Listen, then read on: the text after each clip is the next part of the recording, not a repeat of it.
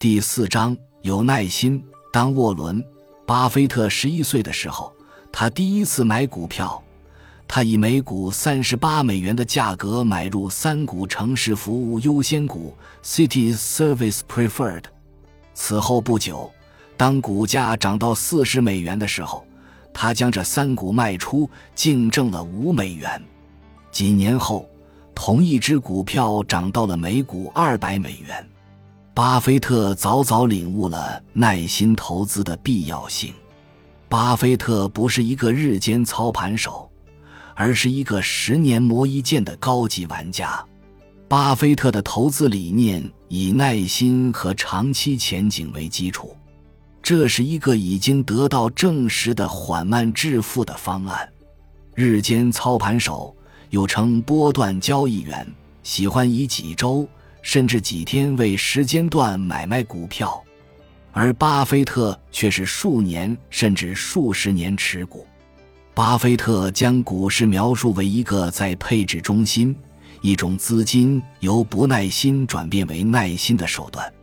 是哪一种策略使之变得更有意义呢？好吧，让我们思考一下：有多少日间操盘手曾经将一千万美元变成了十亿美元呢？学习并实践巴菲特的耐心准则。它将帮助你在漫长周期内积累起非常可观的股市利润。需要记住的是，一些市场实际上对进进出出的人是充满敌意的，而对买入并持有的人是友好的。在二十世纪七十年代和二十世纪八十年代，巴菲特观察到。上市公司资产估值普遍偏低，而股价的变化却没有那么快。那些上蹿下跳的人浪费了大量的时间和金钱，但错过了二十世纪九十年代的大牛市。大部分人并不谈论自己搞砸了的这次市场机会。值得称赞的是，巴菲特做到了，而且他的故事的寓意就是买入并持有。成功的价值投资需要耐心，巴菲特也有因没耐心让自己付出代价的例子。他在一九六六年以每股三十一美分大额买入迪士尼股票，次年便以每股四十八美分的价格将其卖出。查理·芒格是巴菲特的长期生意伙伴，他认同投资需要耐心的观点，但表达的更为简洁。投资是你找到了几个大公司之后，便是在那里坐等。他还补充道：“投资时过于焦躁是错误的，耐心也是游戏的一部分。”下面是巴菲特推荐的一个智力训练：想象一下，你买了一只股票，第二天股市就因假期关闭了，而且一关就是五年。巴菲特说。对于这样一种形式上的变化，他不会再三考虑的，因为他从来不是带着翻转黑白棋的心态买入股票的，他是从公司层面而不是股市层面做股票投资的。在你投资增值的计划中，市场仅仅是媒介物而已。你也可以思考其他可以帮助你保持忍耐心态并自愿接受的训练。不过，保持耐心并不容易，但它在价值投资过程中绝对是培养适当气质的关键一环。当你投资时，把自己看作永久居民而非匆匆过客。一位法国城市规划师曾经被警告说，他不应该在巴黎的林荫大道旁种植停罂树，因为没有八十年的时间，他们是长不成参天大树的。你猜他怎么回答？上帝呀，先生，所以我们现在就应该种树啊！当巴菲特看到我们在浓荫下乘凉时，他也持同样的观点，因为有人在好多年前种下了一棵树。一棵橡子长成橡树是需要时间的。在内布拉斯加州的奥马哈。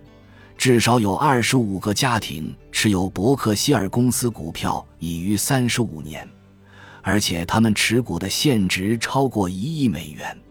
他们的原始投资是五万美元。巴菲特无论作为一名投资者，还是一家大公司的首脑，他对那种转瞬即逝的诱惑都坦然放弃。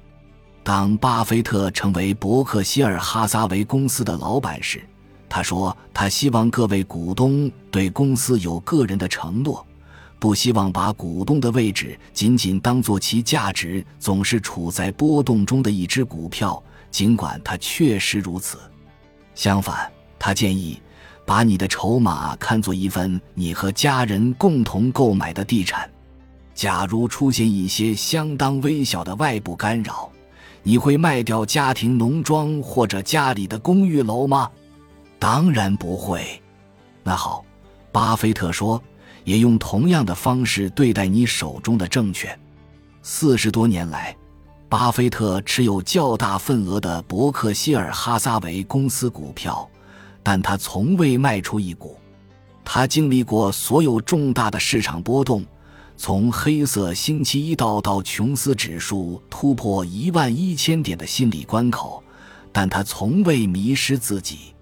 这不是简单的逆势操作法，即别人卖出时买入，别人买入时卖出。相反，它是保持头脑冷静的一种承诺。不要被其他人所谓的非理性繁荣。很多人知道，艾伦·格林斯潘曾经称赞过这个说法：冲昏头脑，不要屈服于四眼天机式的心态。如果你用长远的眼光看，天塌不下来。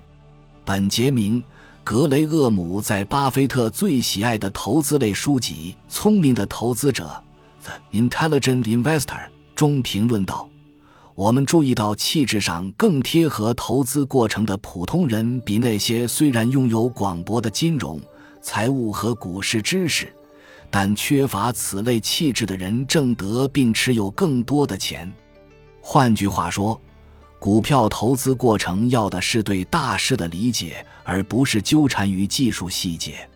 巴菲特能把一千万美元对《华盛顿邮报》的投资变成十亿美元的股本，是因为他像珍惜生命一样坚定持有那些股票。一九七三年，就在他买入这只股票之后不久，《华盛顿邮报》的股价下跌百分之五十。而且就此低迷了两年多，巴菲特没有卖出一股股票，他心里的大局观一直很清晰。在接下来的一些年里，《华盛顿邮报》依然厄运连连，从工人罢工到水门事件、经济衰退、战争，再到1987年10月19日，也就是所谓的“黑色星期一”，当时道琼斯指数直泻508点。股市大崩盘，他所扮演的角色一直很惨。即便在这样艰难的时刻，巴菲特依然拒绝卖出任何股份，因为他在心里一直坚持这样的大局观。他的耐心收获了丰厚的回报。他对《华盛顿邮报》所做的原始投资，每年为其带来一千万美元的股息分红。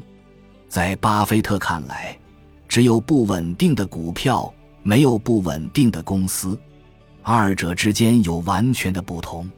因为存在市场混乱，所以股价是会发生波动的。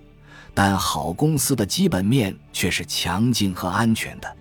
他从不知道恐慌为何物，他就是坚定持有，因为自有结果作证。同样的道理也可以用在那些持有伯克希尔哈撒韦公司的股东身上，无论在任何情况下，他们都握紧手中的股份。一九七四年时，伯克希尔哈撒韦公司 A 类股票的股价是每股四十；一九八四年是一千二百七十五美元；一九九四年是一万五千四百美元。到二零零四年，又达到了九万七千美元。那些气质得体的投资者都获得了丰厚的奖励，而那些卖掉手中股份的人留下的只是一声叹息。只要你是股东，许多事情，不管是好事还是坏事，都会遇到。换句话说，请想一想盛雪橇的感觉。股市过热的时候，股价一飞冲天；当熊市来临的时候，股价又一泻千里。再次提醒，重要的事情是投资好的公司，并培养好的态度，不要把心思放在股价上。相反，你要研究股价背后的公司，它的盈利能力、它的前景等等。以下是从伯克希尔哈撒韦公司这出大戏的脚本中采撷的几个投资技巧，留心查理芒格的建议，踏踏实实坐稳了，不要为了蝇头小利而盲目行动。说到投资，实际情况可能是相反的。只买你五年或五年以上不会再交易的股票。当你买了一只股票，假定股市在接下来的五年里将关闭，这样你无法卖出这只股票，从而强迫你接受长期投资的理念。